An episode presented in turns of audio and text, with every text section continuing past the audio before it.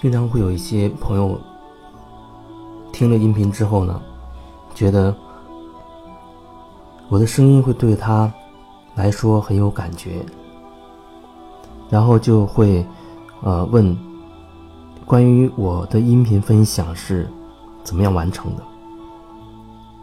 其实整个过程非常非常的简单。最开始的时候呢，我是希望。可以用手机直接来录制，然后直接上传就可以了。因为在喜马拉雅这个平台上面有这个功能，它可以在手机来操作，直接录好。因为我不需要后期的制作和剪辑，我只要把我要说的说完之后，然后就可以直接的上传了。可是呢，发现用手机来录制的话，它的效果。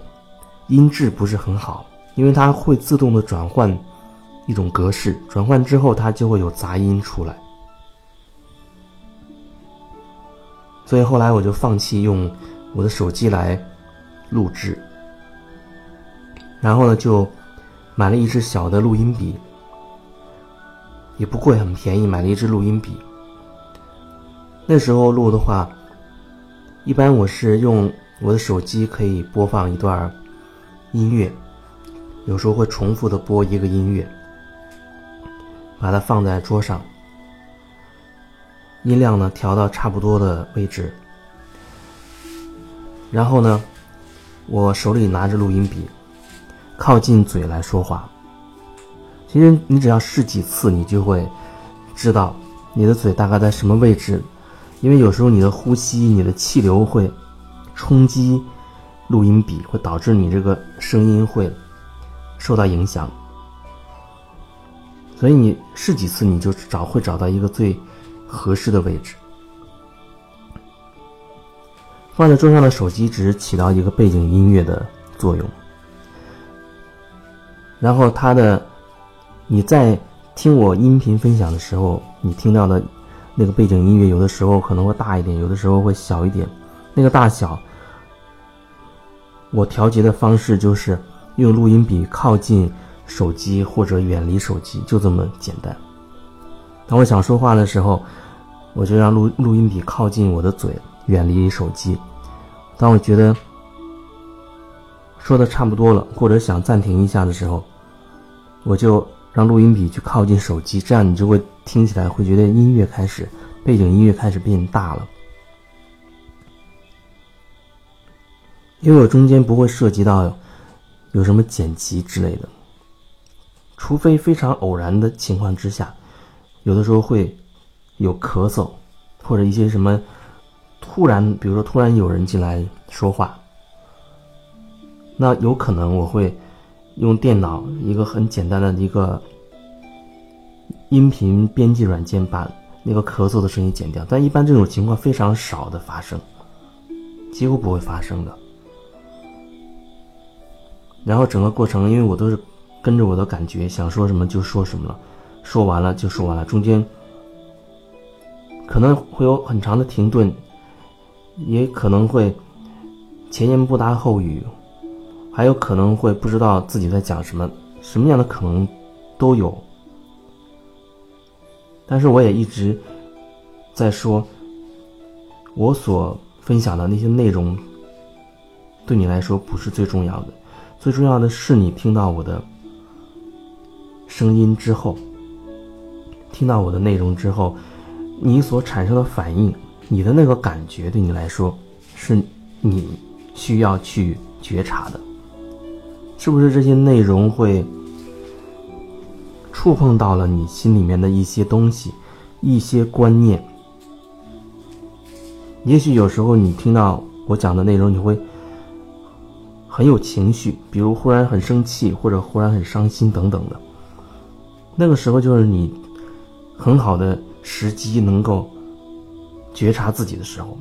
你看，他到底我的声音碰到了你什么样的故事，碰到了你什么样的纠结的那些情节，或者是碰到了你什么样顽固的想法。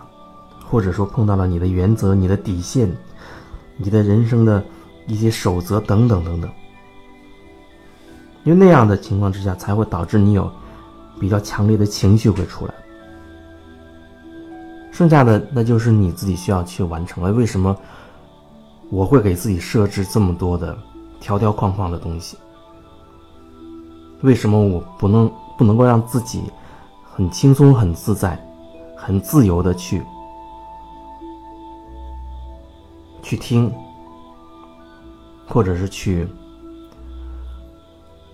做我想做的，说我想说的，或者是听到别人说任何东西，他不会真正的牵扯到我，让我产生那样的情绪。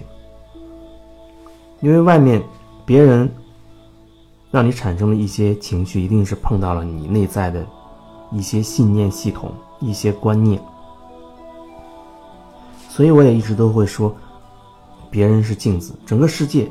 你所看到的，你所看到的整个世界，对你来说都是一面巨大的镜子，它可以反射出你内在的所有的那些观念、那些想法、那些细微的那些东西。如果你内在非常轻松自在，那你在这个世界上，你会觉得你就是轻松自在的。那看到什么样的事，哦，你都会觉得，哦，是的，是这样的。发生在别人身上的事情不会影响到你内在的那份轻松、自由或者喜悦的状态。可是当你被牵扯的时候，你就好好问问自己：哎，为什么我会被这样一件事情，会被这样一些语言牵扯住？那是因为你内在那些观念、那些框架，就像一个小钩子一样。每个人随时随地都会伸出，都会有无数个钩子伸出来，然后遇到一个能勾住他相应观念的事情，就像一拍即合一样，钩子就勾在一起了。那钩子背后可能就是你的某一个情绪、某一种观念，也许它会追溯到很久远你曾经发生过的一些事情。因，那因为那件事情导致你对某一些状况、某一些人、某一些事，你有一个评判，有了看法，有了情绪。因为那时候你没有过关，所以后来你在遇到类似的状况，你就会一直积累类似的情绪。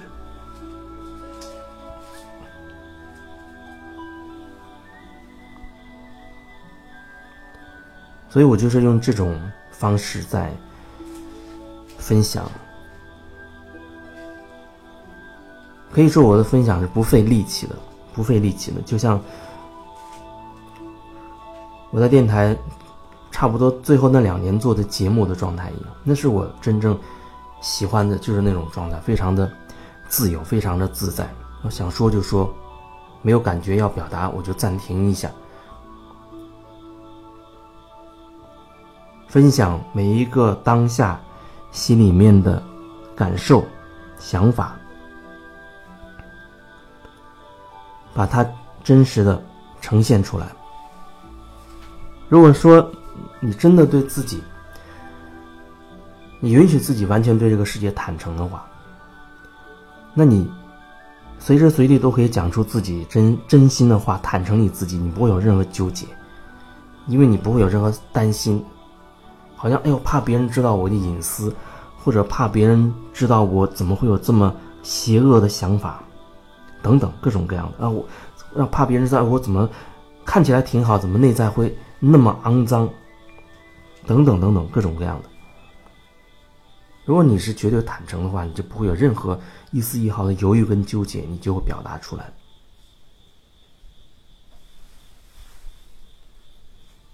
这是那个阶段。再用录音笔，然后用手机做背景音乐。那么后来买了一个蓝牙的音箱，可以用手机连接。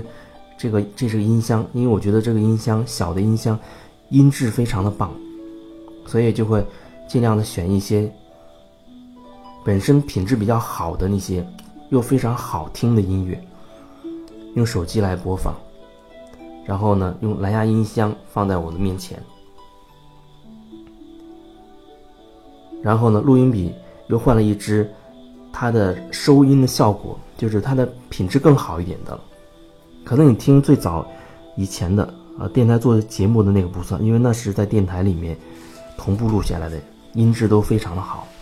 有有一个阶段，那支录音笔那个效果跟现在比起来，还会有一些差距的，还会有差别的。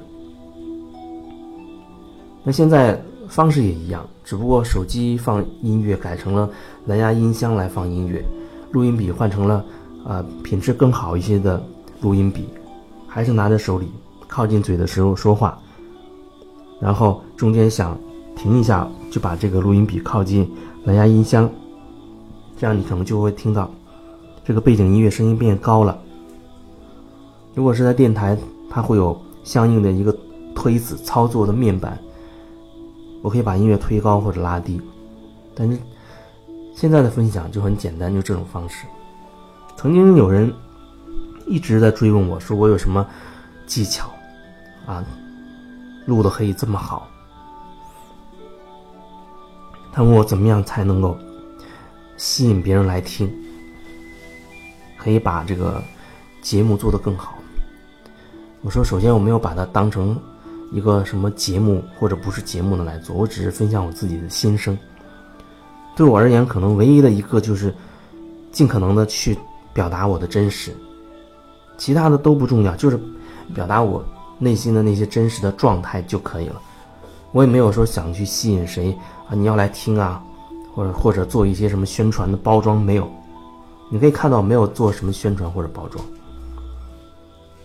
对我来说那是不必要的，我也不想花我的力气在那个上面。就像曾经还有人问，他说那会儿在电台的时候就已经有人问类似的问题了。他说你一个小时的节目说那么多的话啊，听起来好像都很真实，很能打动人心的。那你要准备多少文字的那个稿子？因为确实在电台的时候，每一档节目都需要有一个文字的稿稿子，包括你每个时间点你要说什么内容，几点几分有广告出来，然后你要放什么音乐，放什么歌曲，它的长度是多少？就是你要非常精准的把你那档节目的时间排好。最开始我也是这样做的，特别是最早做其他类型的节目的时候。但是后来我发现那不是我想要的状态，因为白天准备好了，到晚上我真正开口说话的时候，我的心态会变不一样，可能我会有新的灵感，我会有新的想要表达的东西。当然一开始的时候我也会犹豫，因为毕竟好像我违反了一些规定。但是后来越做，我觉得越放松，可以越自在。所以后来我也直接去和领导去。表达。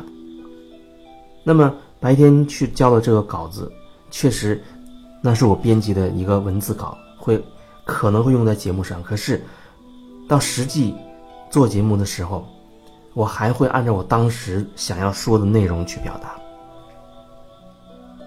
只是在电台当中，它会有很多的规则，会有一些规矩，比如什么样的内容不能说，什么词语不能用之类的。那我尽可能去回避那些词语。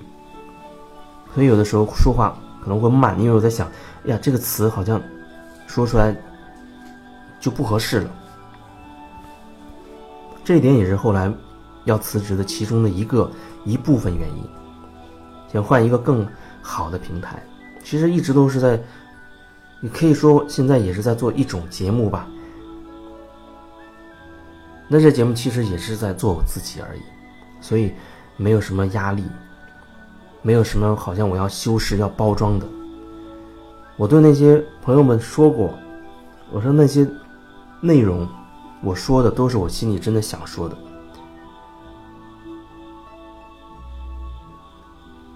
可是有人他还会觉得，啊，你说的那么打动人，意思是你要事先提前做好很多准备，就那个稿子会编得非常的。好，甚至有一些词语好像真的很唯美。我说其实不是的，不需要有任何的提前的编辑准备。当然，这个不需要准备，我觉得这话好像还不是很准确。我可以这样表达：每一档节目我都会二十四小时，每分每秒都在准备着，然后只是在节目时间段分享了我的一些感受而已。所以你可以说我全天候随时随地我都在准备着，而且一个真实的东西为什么还需要一些修饰呢？当你想把一些真实的东西包裹的，好像更美好，或者你有一些什么用意的时候，那个时候你是不是要问问自己，你为什么觉得一个真实的东西，你还需要去包裹一层其他的东西，还需要把它做一些装点、修饰一下？如果这样的话，那你传递出去的还是你内在那个真实的状态吗？你去修饰那些东西。加了一件很漂亮的外衣，那其实你内在到底想表达什么呢？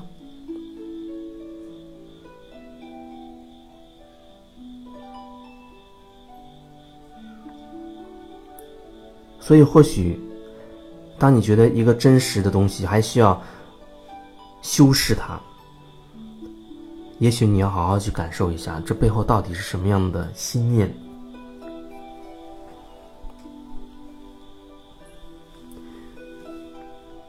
这就是经常的分享的啊，录制分享音频的一些方式。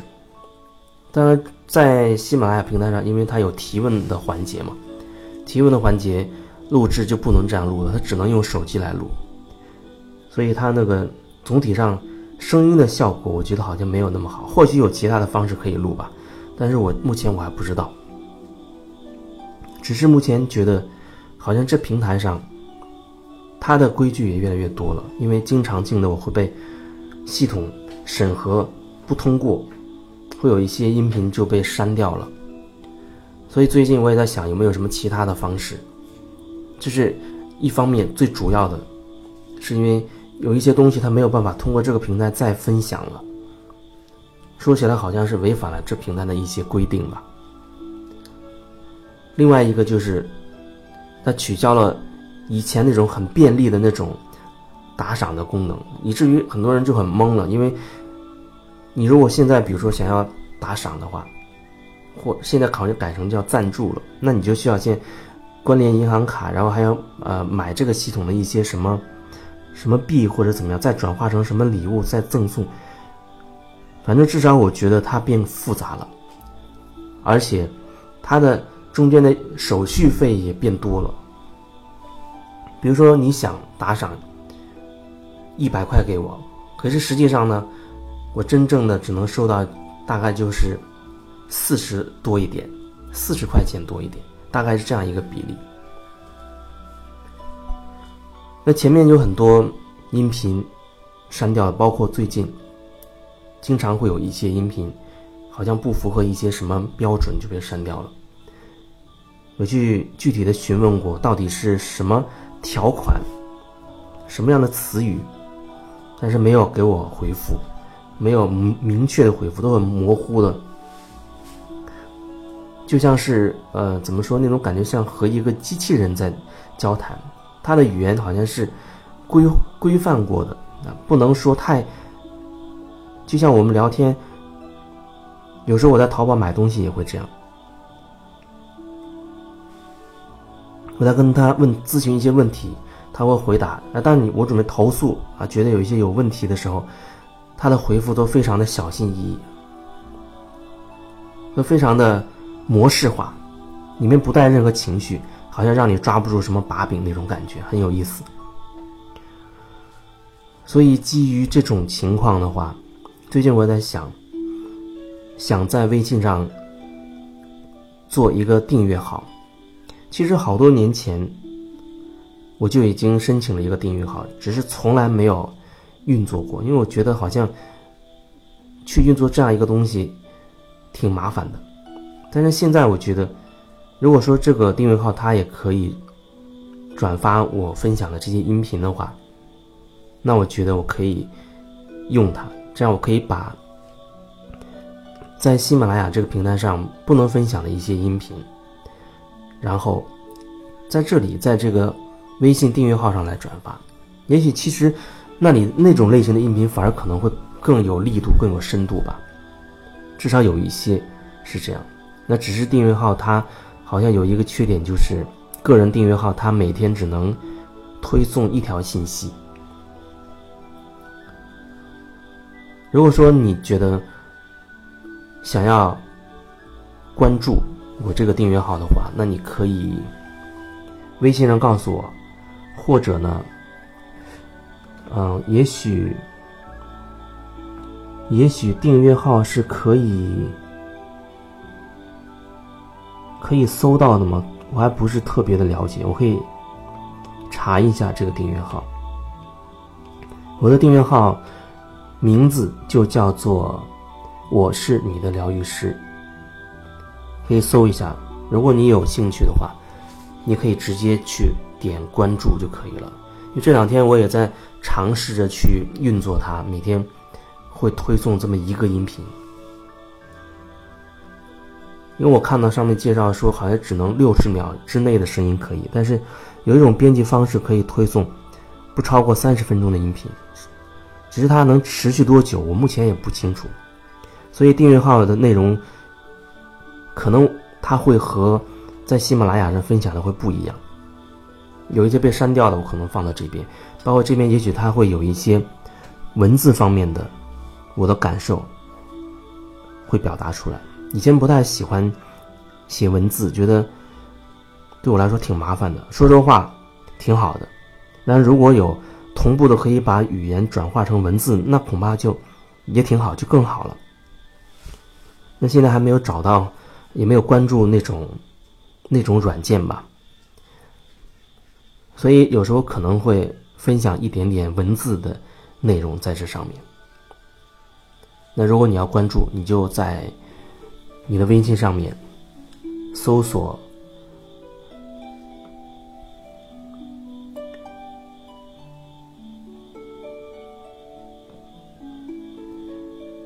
我是你的疗愈师”。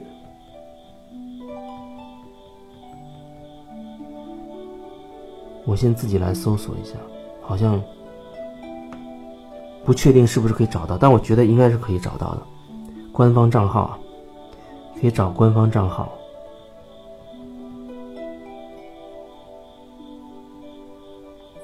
对的，是可以找到的。搜索那个官方账号“我是你的疗愈师”就可以找到我这个微信的订阅号了。然后每天都会推送一条。当然了，如果你觉得这些信息对你是有所帮助的，也欢迎你给我及时的反馈啊！不管是你想发个红包表示心意，还是你有你生活当中的一些困惑，都可以一起来聊一聊。或者你觉得你需要深度的、非常集中、集中时间来清理你自己，清理你自己一些你认为。最近这段时间你最困惑的问题的话，你也可以提前告诉我，我们可以约定时间。这是这一段分享主要想表达的。